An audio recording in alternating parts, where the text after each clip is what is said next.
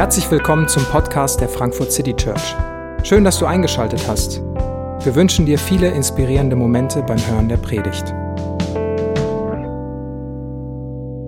Einen wunderschönen guten Morgen an alle, die äh, hierher gekommen sind, sich durch Wind und Wetter gekämpft haben und alle, auch die noch zu Hause sind oder äh, irgendwann später auch einschalten. Schön, dass du auch mit dabei bist in dem Online-Format. Äh, Verbindung wird hergestellt, so heißt die neue Reihe. Das waren wahrscheinlich eine der Worte, die ich in den letzten zwei Jahren, ist noch nicht ganz zwei Jahre, 18 Monate, 19 Monate, keine Ahnung, öfter gelesen habe als je zuvor. Also die ganze Arbeitswelt wurde digitalisiert, das ganze Privat- und Sozialleben wurde digitalisiert. Man hat auf einmal mit Freunden abends äh, in Zoom, Skype, iMessage, wie auch immer die ganzen Dinge einfach, einfach alle heißen, irgendwas besprochen, obwohl man sich vorher noch gesehen hatte. Auf der Arbeit war auf einmal das Homeoffice angesagt und überall wurde diese Verbindung hergestellt. Und trotzdem habe ich das Gefühl, und vielleicht teilen das manche, dass ich mehr Verbindung verloren habe als je zuvor. Verbindung zu Mitmenschen. Da ist, da ist auf einmal Distanz reingekommen. Ist ja auch kein Wunder. Man hat sie nicht gesehen, man konnte nicht miteinander reden also Angesicht zu Angesicht Gespräche sind nun mal nicht mit WhatsApp-Messages zu ersetzen. So, so, funktioniert das nicht. Vielleicht zur, zur ganz analogen Realität ein bisschen den Bezug verloren, weil man sich ganz, ganz viel in digitalen Welten, ob das Nachrichten-Apps, YouTubes, Spiele, Pinterest, in Social Media, was auch immer ist, in der digitalen Welt verloren hat und den Bezug zur ganz normalen analogen Realität verloren hat. Vielleicht aber hast du auch das Gefühl, Verbindung zu Gott verloren zu haben. Setzt natürlich voraus, dass du die mal hattest, aber vielleicht hast du das Gefühl, da, da fehlt was. Es gibt so eine Sicherheit, eine Stabilität, einen Sinn, eine Hoffnung, irgendwas Größeres und du hast die Verbindung verloren. Du hast Verbindung zu Gott verloren. Und, und weil überall so Verbindungen aufgelöst wurden, glaube ich, sind auch viele von uns in den Fragen gekommen. In den Fragen gekommen, was von dem, was denn da verloren wurde, was will man überhaupt zurückhaben? Was behält man? Und es beginnt so eine Entrümpelung im Leben. Bei welchen Freunden ist es eigentlich okay, dass man seit zwei Jahren nicht mehr mit denen geredet hat? Und bei wem wünscht man sich den unbedingt mal wieder zu sehen und in den Arm zu nehmen? Was in meinem Alltag, auf was kann ich auch verzichten? Vielleicht ist es ganz cool, immer im Büro zu Hause zu arbeiten. Ich muss gar nicht mehr pendeln und ins Büro gehen. Vielleicht aber auch ganz anders, dass die Kollegen massiv fehlen und man dringend wieder diese Mittags- und Kaffeepause braucht, um so ein bisschen äh, Gefühl fürs Team zu behalten. Und vielleicht in Partnerschaften wird evaluiert, aber auch in der Gottesbeziehung.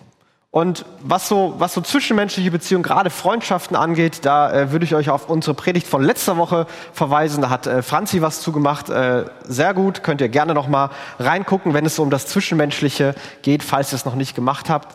Ähm, und heute möchte ich beginnen, über diese Frage nach der Verbindung zu, zu Gott nachzudenken. So, warum fliegt Jesus beim Entrümpeln nicht raus? Oder fliegt Jesus sogar beim Entrümpeln raus?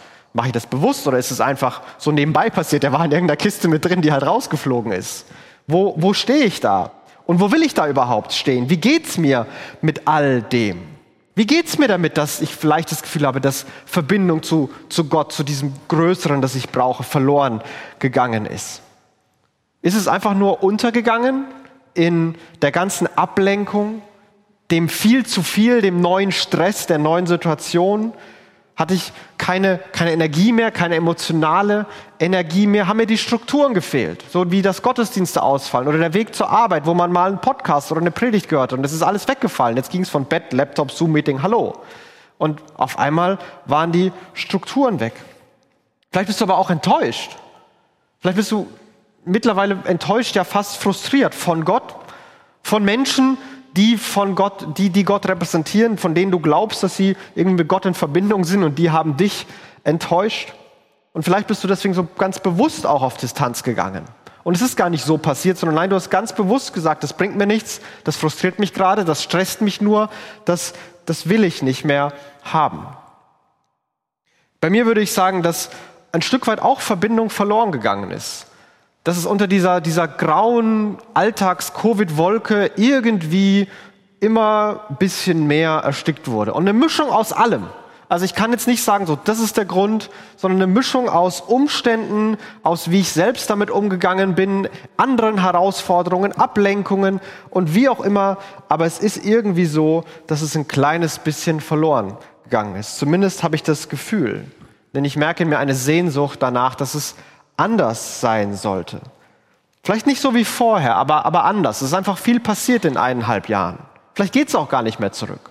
Aber auf jeden Fall bin ich mit dem, wie es jetzt ist, unzufrieden. Ich sehne mich da nach was anderem. Und vielleicht geht es dir, vielleicht geht's dir ähnlich. Vielleicht ist da auch eine, eine Sehnsucht in dir. Vielleicht ist da aber auch eine, eine Ohnmacht. Und du sagst, ja, ich sehne mich danach, aber ich habe schon so viel probiert. Das ist jetzt schon so lang gewesen. Ich, ich weiß auch nicht mehr, was ich noch machen soll. Und du hast vielleicht resigniert. Vielleicht ist da auch Wut, das ärgert dich. Vielleicht bist du sauer auf dich selbst, weil du es nicht besser hingekriegt hast. Vielleicht sauer auf andere, sauer auf die Kirche, weil sie dir was weggenommen hat. Oder du bist schon da, dass es ganz, ganz gleichgültig ist.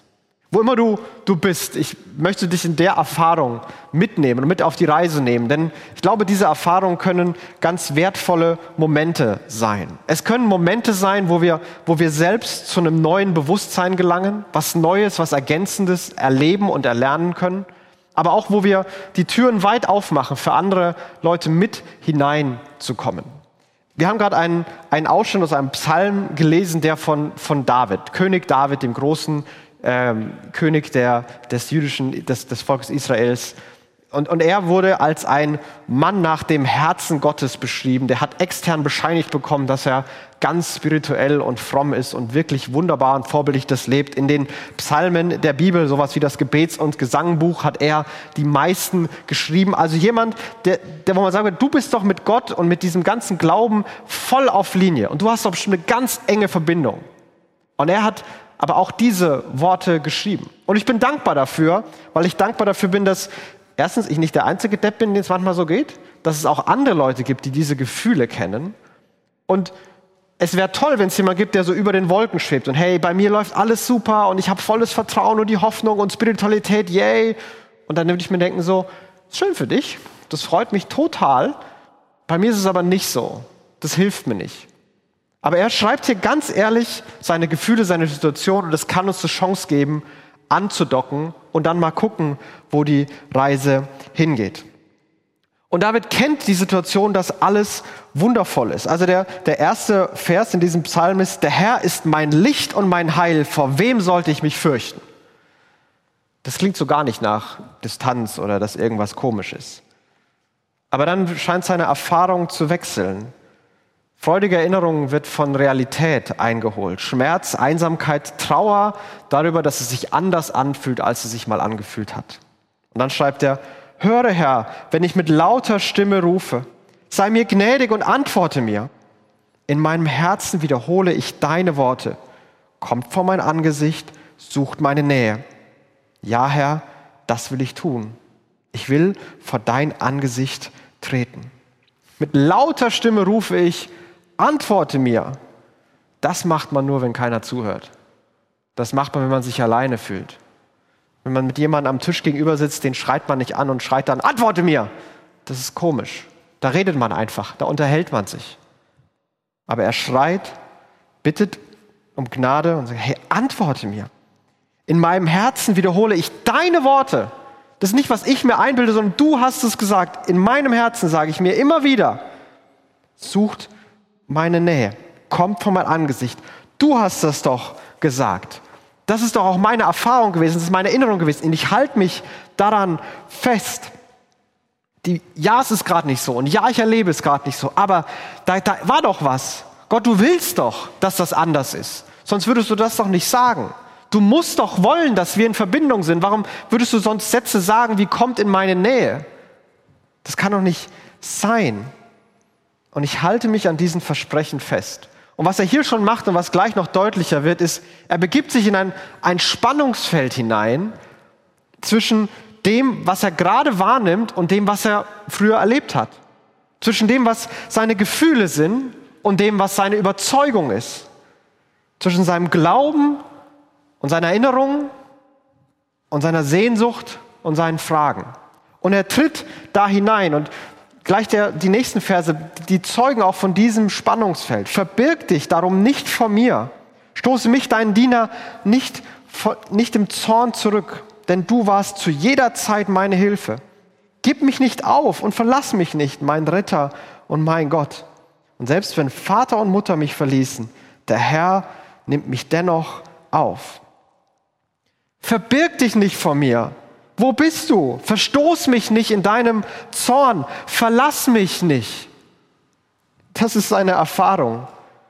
Und gleichzeitig ist da sein Glaube, seine, seine Zuversicht, seine, seine Hoffnung mit drin. Du bist doch meine Hilfe. Ich bin doch dein Diener und nicht dein Feind. Und du bist doch mein Gott.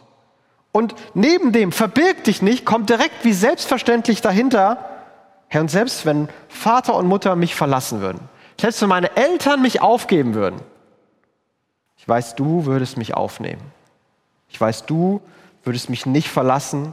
Ich weiß, bei dir dürfte ich sein. Und er stellt das so, so in, in krasser Spannung gegeneinander. Gott, wo bist du? Ich bin ganz allein. Ich weiß, du nimmst mich auf und du verlässt mich nicht. Was jetzt? Also eins von beiden muss doch stimmen, das andere kann doch nicht sein. Was ist denn los mit dir? Aber er stellt das in eine Spannung zueinander. Alles, was er über Gott weiß, alles, was er über Gott hofft, alles, was er in der Vergangenheit erfahren hat, hält er gegen das, was er jetzt gerade erlebt und lässt beides erstmal miteinander stehen und interagieren. Und ich glaube, das ist gar nicht so leicht, weil wir so eine Tendenz haben und ich bei mir Tendenzen merke, eins von beiden zu machen.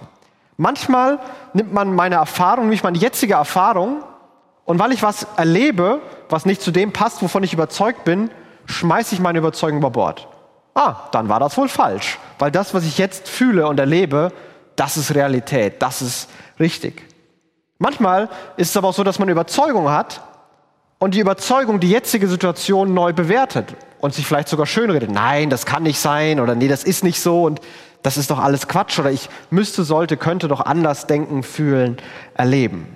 Und wir spielen das gegeneinander aus. Und ich glaube, die Chance, die hier entstehen kann, ist, dass die jetzige Erfahrung kann meine Überzeugungen ergänzen und erweitern. Aber genauso hilft meine Überzeugung dabei, das, was ich jetzt gerade erfahre, irgendwie einzuordnen und dem Perspektive zu geben. Mich nicht in meinen Gefühlen zu verlieren, aber auch nicht mich in meine Überzeugung zurückzuziehen, die Realität zu verlassen. Und vielleicht, wenn ich dich fragen würde, wozu neigst, neigst du? Gibt es da was bei dir? Ist das mal so, mal so? Oder gibt es da eine Grundtendenz? Neigst du dazu, dass du Überzeugungen, Gedanken, Pläne, Maßstäbe über Bord wirfst, weil es halt nicht funktioniert, weil du es gerade anders überlebst? Dass du nicht so lange an Dingen festhältst, sondern eher sagst, gut, dann lasse ich das los und nehme was anderes? Oder bist du jemand, der an seinen Überzeugungen, an seinen eigenen Maßstäben, seinen Plänen, seinen Gedanken vor, äh, festhält und sich die, die Realität so ein bisschen schönredet oder umdeutet. Nein, das ist ein super Plan, ich schaffe das schon, ich muss nur noch disziplinierter werden. Nein, ich, ich, ich bin jetzt nicht traurig, ich lasse jetzt dieses Gefühl nicht zu, dass ich will jetzt anders fühlen, ich darf nicht so fühlen, es sollte anders sein. Und man beginnt, manche Gefühle vielleicht gar nicht zuzulassen, manche Fragen gar nicht hochkommen zu lassen.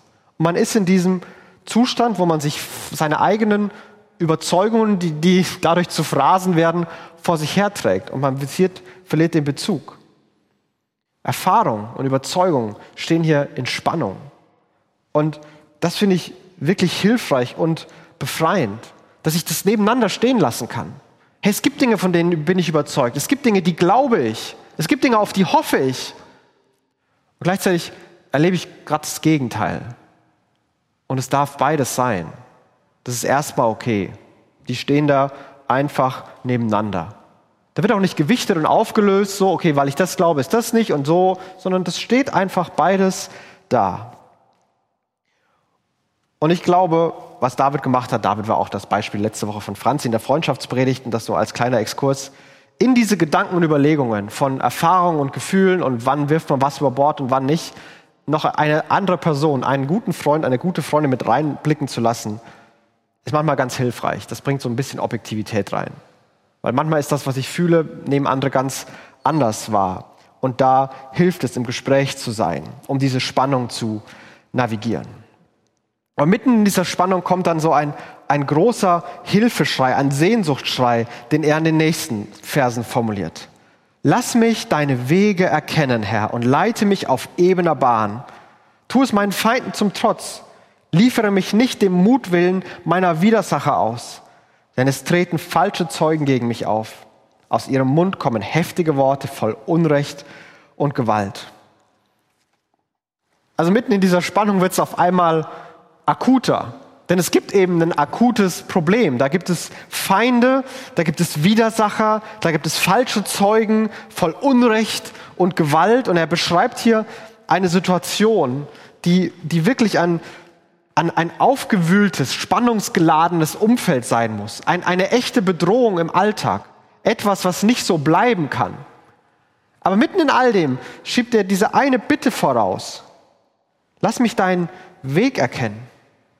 Lass mich sehen, was du willst, was du damit vorhast. Lass mich sehen, wo du lang gehst, damit ich auf dem gleichen Weg gehen kann. Leite mich auf ebener Bahn.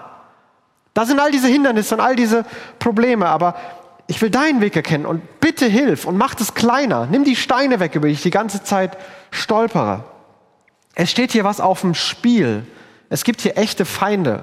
Und es gibt, es gab genug Situationen auch in Davids Leben, wo er wo es Leute gab, die ihm ans, an den Kragen wollten, die ihn ganz bewusst töten wollten. Vielleicht ist es gerade nicht deine Herausforderung, dass du weißt, dass wenn jemand dich sieht, dass dann dein Leben endet, würde ich mal von ausgehen. Aber das Klima, das er hier beschreibt, voller Mutwillen, voller Konflikte, voller falscher Zeugen, Klammer auf Fake News, Klammer zu, voller heftiger Worte, voll Unrecht und voll Gewalt. So ein Klima in dem zu leben, wie sich das anfühlt, ist gerade nicht so weit weg. Vielleicht fühlt sich das für den einen anderen mehr so an, für den anderen weniger. Vielleicht erlebst du es in der Gesellschaft, vielleicht erlebst du es aber auch in Familien und Freundeskreisen, wo so ein Klima herrscht. Aber mitten in all den Situationen, in all den Lügen, all dem Hass und all dem Streit bittet er, hey, lass mich deine Wege erkennen. Gott, diese Verbindung, das ist die, die, erste, die erste Bitte, die ich habe. Das ist wichtig. Er hätte auch andere Sachen bitten können oder beten können. Hätte ja auch sagen können, hilf mir jede Lüge aufzuklären und jede falsche Aussage richtig zu stellen. Hilf mir, Streit zu schlichten und wenn ich nicht schlichten kann, dann wenigstens stärker zu sein und zu gewinnen. Hilf mir, so weit wie möglich wegzulaufen und all das zu ignorieren in eine Welt zu flüchten, wo es diese Probleme alle nicht gibt. Nein, lass mich deine Wege erkennen. Gott, was willst du? Gott, wo bist du mitten in all dem? Hilfe! Es muss anders werden. Es gibt gerade was, was nicht so bleiben darf. Und in all diesen Gebeten, in all dem Flehen, in all dem, was auch gerade um ihn loszuscheinen scheint, ist da doch eine, eine Zuversicht, auf die er sich zurückfallen lassen kann auf die er zurückgreifen kann, wo er auch hier wieder sich an etwas festhält, was er glaubt. Doch ich bin gewiss, dass ich am Leben bleibe und sehen werde, wie gütig der Herr ist. Hoffe auf den Herrn, sei stark und dein Herz fasse Mut. Ja, hoffe auf den Herrn. Ich bin gewiss, dass ich am Leben bleibe und sehen werde, wie gut Gott ist. Ich bin gewiss, dass ich das hier überstehe. Ich weiß nicht, wann es zu Ende ist. Ich weiß auch nicht, wie es zu Ende geht. Aber ich weiß, dass ich es überstehe. Ich weiß, dass mich das hier nicht kaputt machen wird. Ich habe noch keine Ahnung wie und keine Ahnung wieso. Aber ich weiß, dass da dieser gute Gott ist. Und der wird das schon machen. Ich weiß, dass ich seine Güte sehen kann. Ich werde das überstehen. Und das ist finde ich ein, cooler Startpunkt. Hey, wir werden das überstehen. Du wirst das überstehen. Ich weiß nicht wie, ich weiß auch nicht wann, ich weiß nicht wie lang. Aber wir werden die Güte Gottes sehen. Wir dürfen auf Gottes Güte uns verlassen. Und das macht er in diesem letzten Vers. Hoffe auf den Herrn. Das formuliert er und wiederholt er zweimal. Und dieses Hoffen ist ein ein alte Übersetzung übersetzen harren, so ein warten, festhalten, aktiv sich an etwas festhalte. Ich, ich hoffe darauf, ich harre darauf, ich bleibe beharrlich. Das ist nicht ein Nichtstun, okay, wenn das eh alles auf Gott ankommt, dann sondern er, er hofft darauf, er wartet darauf, er hält sich da an was fest. Und ein Teil seines Festhalten ist, dass er all das an Gott formuliert. Hoffe, damit Stärke und Mut zurückkommen kann. Hoffe, harre aus, halte fest, werf's nicht zu schnell weg. Hoffe auf Gott. So endet er. Und nicht wirf weg, bringt eh nichts. Hoffe auf Gott. Und warum kann er sich so sicher sein? Warum kann er mitten in all dem Chaos sich sicher sein, dass er das überstehen wird? Warum kann er sich sicher sein? Und warum, wo kommt diese Hoffnung her? Und vielleicht aus seiner Erfahrung, die er schon gemacht hatte, dass er Gott anders erlebt hatte. Vielleicht würde das für dich auch gelten. Vielleicht hast du Gott auch schon mal anders erlebt. Und da ist genug Erinnerung, die Hoffnung im Hier und Jetzt erzeugen kann. Vielleicht aber auch nicht. Vielleicht hast du die Erfahrung nicht oder vielleicht hinterfragst du die Erfahrung. War das damals alles wirklich so? Habe ich mir das nur eingebildet? Habe ich mich da in irgendwas verloren? Wo kann denn diese Gewissheit herkommen? Dieser Psalm endet da und hört da auf. Und wir wissen nicht, was genau passiert ist, welche Situation. Aber ein Muster in Davids Leben war immer wieder, dass irgendwann Gott eingegriffen hat und Gott etwas getan hat. Und daher kommt Gewissheit. Und genauso, glaube ich, kommt daher auch unsere Gewissheit, dass Gott etwas tut, dass Gott etwas getan hat. Und ja, da gibt es Erfahrungen, die mir machen. Und ich glaube auch, dass du die wieder machen wirst, auch wenn das jetzt weit weg erscheint. Aber es gibt noch etwas Größeres, etwas Objektiveres, etwas Stärkeres. Mitten diese Frage, Gott, wo bist du? Bin ich hier alleine? Werde ich das überstehen? Kommt Jesus irgendwann in eine Welt hinein, um all das zu beantworten. Jesus ist Gott, der Mensch wurde. Gott ist Mensch geworden und zu uns gekommen. Hey, natürlich lasse ich euch nicht allein. Natürlich interessiere ich mich für euch. Natürlich ist mir die Verbindung wichtig. Und ihr sucht meine Nähe, aber wisst ihr was? Ich verlasse sogar den Himmel und komme zu euch. Und ich begegne euch, weil ich Beziehung zu euch möchte. Und ich komme, um Versprechen zu halten und neue Versprechen zu geben. Und Versprechen, die Jesus gibt, eins zum Beispiel ist, ich werde euch nicht mehr verlassen. Ich bin bei euch bis ans Ende der Welt. Wann immer, wo immer du bist, was immer passiert. Ich bin bei euch. Er werde euch nie mehr aufgeben. Fürchtet euch nicht, denn ich bin bei euch. Dieses Versprechen gibt er. Und Jesus kann das geben. Und wir dürfen glauben, dass es ist. Oder wir können beginnen zu ahnen, dass Jesus da nicht nur einfach was gesagt hat, sondern er hat einen unfassbar hohen Preis bezahlt, damit dieses Versprechen absolute Gültigkeit für alle Zeit behalten kann. Jesus ist gekommen, hat gelebt und er ist gestorben und auferstanden. Und in seinem Tod hat Jesus gerufen, Gott, der zu uns gekommen ist, mein Gott, mein Gott, warum hast du mich verlassen? Gott, wo bist du? Warum bist du weggegangen? Ich erlebe dich nicht und spüre dich nicht, es ist einfach nur noch dunkel. Und das ist die Frage, die Jesus in die Dunkelheit am Kreuz hineinschreit, die ihn quält. Und bei Jesus antwortet keiner. Bei Jesus passiert auch nichts, sondern Jesus stirbt da. Jesus wurde tatsächlich von Gott verlassen. Ganz objektiv war Gott nicht mehr da als Jesus stirbt. Aber Jesus ist gekommen. Er ist so gestorben und auch wieder auferstanden. Um mitten in das, was wir gerade erleben, Sicherheit, Gewissheit und Hoffnung hineinzurufen. Ja, ich bin noch da. Ja, ich bin noch da. Und ich habe dich nicht vergessen und aus dem Blick verloren. Und es interessiert mich, was los ist. Ja, ich teile deine Sehnsucht ich will was mit dir zu tun haben. Ich will mit dir in Verbindung sein. Deswegen bin ich hierher gekommen und war sogar bereit zu sterben und bin auferstanden, um dir zu zeigen, dass es wirklich stimmt. Und nein, ich werde dich nie wieder verlassen. Du musst keine Angst mehr haben, dass irgendein Leid, irgendein Schmerz oder sogar der Tod selbst dich von mir und meiner Liebe trennen kann. Bin gekommen und ich werde dich nie wieder verlassen. Und ich möchte uns um diesen Punkt einmal festhalten. Dass in all dem, wo wir vielleicht starten, hey, ich habe die Verbindung verloren, was kann ich tun, was kann ich verändern, erstmal diese Fragen zur Seite zu schieben und den Blick zu nehmen sagen, das hat Gott getan. Das ist dieser Jesus. Und wir werden nächste Woche einen, einen Teil zwei zu dieser Predigt machen, wo wir uns damit beschäftigen, was, was wir vielleicht doch tun können. Aber der erste Schritt ist nicht drei Prinzipien, wie wir es ändern können. Fünf Dinge, die du in deinem Alltag tun kannst. Das ist immer so unser, unser Go-To-Move. Was kann ich tun? Wie kann ich aktiv werden? Es gibt eine einzige aktive Aufforderung in diesem Vers, in diesem, in diesem Psalm.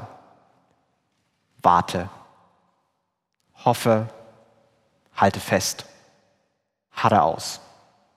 Das ist die einzig aktive Aufforderung, was David selbst tun will und tun kann. Und das ist, glaube ich, ganz schrecklich für uns. Hey, was kann ich tun? Warten. Was? Das ist doch keine Lösung. Das ist doch, das ist doch mein Problem.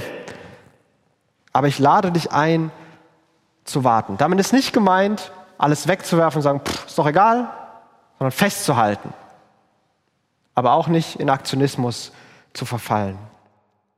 Und dieser letzte Vers, hoffe, hoffe, und in der Mitte steht, sei stark und dein Herz fasse Mut. Und ich glaube, in dem Warten, in dem Festhalten kann Stärke zurückkommen, kann Mut zurückkommen, Motivation und Fokus. Und ich lade dich ein, in der nächsten Woche vielleicht heute schon, vielleicht noch in diesem Gottesdienst einmal an, an Gott ein ganz persönliches Gebet zu formulieren. Da gibt es keine besonderen Regeln, welche, welche Form, Formen du einhalten musst, was du wann wie sagen musst, in welchem Satzbau, in welcher Reimstruktur, sondern sag einfach, was du denkst. Und sag ihm, wie es dir da gerade geht. Ob du enttäuscht bist, du sauer bist, ob es dir eigentlich egal ist, ob du nichts mehr fühlst, was deine Sehnsucht ist. Sag ihm das. Und überlass Gott die Initiative. Denn da, wo wir Verbindung verloren haben, da, wo wir, wo wir alles aus den Händen verloren haben, da hat Gott doch noch alles im Griff. Und er hat nicht nur alles irgendwie in einem abstrakten Sinn im Griff, sondern er hält auch uns fest. Er hält unsere Leben fest. Er hat uns ganz persönlich in seinen Händen und sieht uns und will mit uns dann den Weg gehen. Und Schritt eins ist vielleicht der schwerste. Warten und ehrlich sagen, wo wir stehen. Bevor wir Abendmahl feiern, möchte ich beten und dann hören wir noch ein Lied. Jesus, wir sind hier und wir bringen dir, was immer wir gerade fühlen und was immer wir gerade erleben. Wir sind traurig darüber, dass ein Stück Verbindung verloren gegangen ist, dass uns etwas fehlt in unserem Leben. Wir sind aber auch ohnmächtig, weil wir nicht genau wissen, was wir tun sollen und vielleicht schon so viel probiert haben. Wir haben Fragen, wir haben Zweifel, wir haben Enttäuschung, wir haben Wut. Aber wir bringen alles zu dir. Jesus, du weißt, wie sich das anfühlt. Du wurdest selbst von Gott verlassen. Aber du bist so viel mehr als jemand, der uns nur verstehen könnte. Ja, du verstehst uns wirklich. Aber du bist auch der, der zu uns kommt, der Initiative ergreift, der uns seine Güte wieder sehen lässt. Hilf uns zu hoffen und zu warten. Und zeig uns, wer du bist, was deine Versprechen sind und worauf wir neu hoffen dürfen. Amen.